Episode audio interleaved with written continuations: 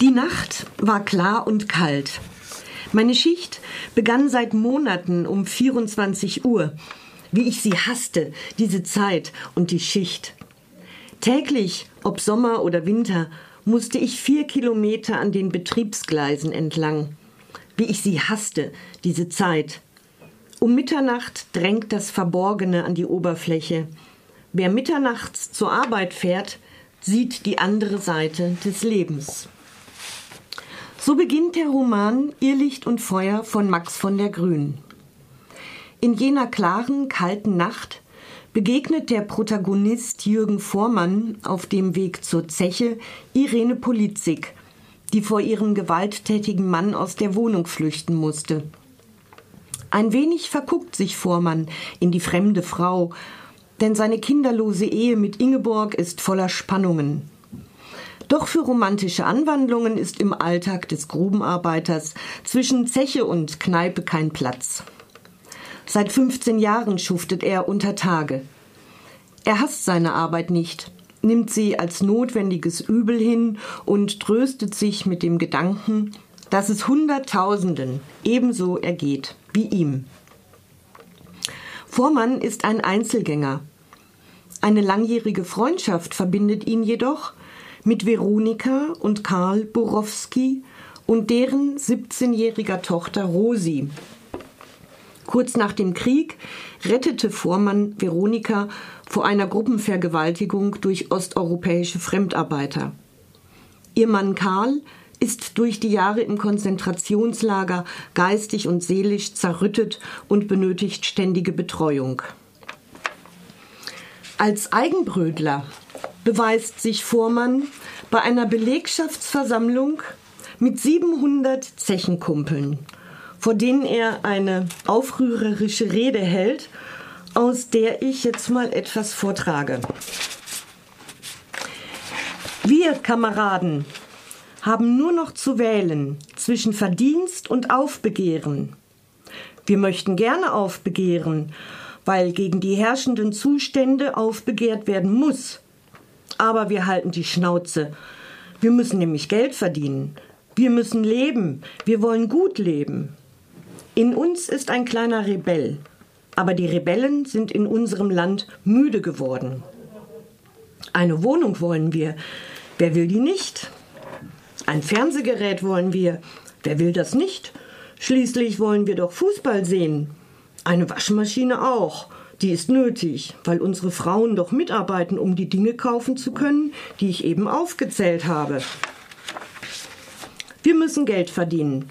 Und je mehr wir verdienen, desto mehr geben wir aus. Und desto kleiner wird in uns der Mensch, desto verkrüppelter der Charakter, desto größer aber der Hund und das Hündische in uns. Wir verkaufen unser Menschsein für Wohlstand und Sicherheit in diesem Wohlstand. Unsere Väter und Großväter waren Staatsfeinde, weil sie für die Menschwerdung des Arbeiters kämpften. Was sind wir heute? Wir verkaufen unser Menschsein heute für Geld. Zitat Ende. Die Kollegen reagieren mit Murren und Hohn. Vormanns Kritik am Wirtschaftswunder mit seinen Verlockungen geht den Kumpels eindeutig zu weit. Mehr als ein Murren bringen die Kumpels aber auch nicht hervor, als sie aus der Zeitung von der Schließung ihrer Zeche erfahren. Es kommt zwar zu einem Menschenauflauf vor dem Zechentor, doch angesichts anrückender Wasserwerfer treten die Kumpels bald den Rückzug an.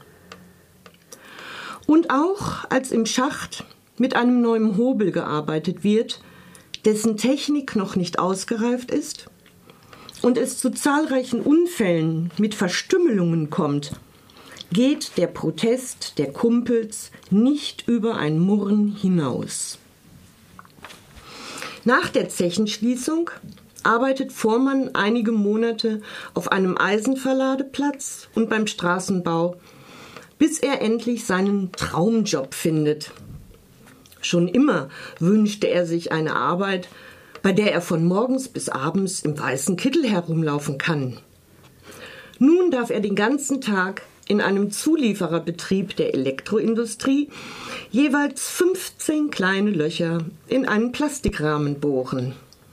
Jeden Tag bohrt er 1050 Löcher und die Eintönigkeit ist ihm schnell zuwider. Aus seinem Arbeitssaal wird er als Vertrauensmann zu einer Betriebskonferenz entsandt, in der neue Arbeitszeitregelungen besprochen werden sollen. Vormann macht sich mit seiner berechtigten Kritik schnell die anwesenden Betriebsräte zu Feinden. Aber Vormann ist eben nicht der Typ, der einfach nur alles hinnehmen kann, ohne es zu hinterfragen.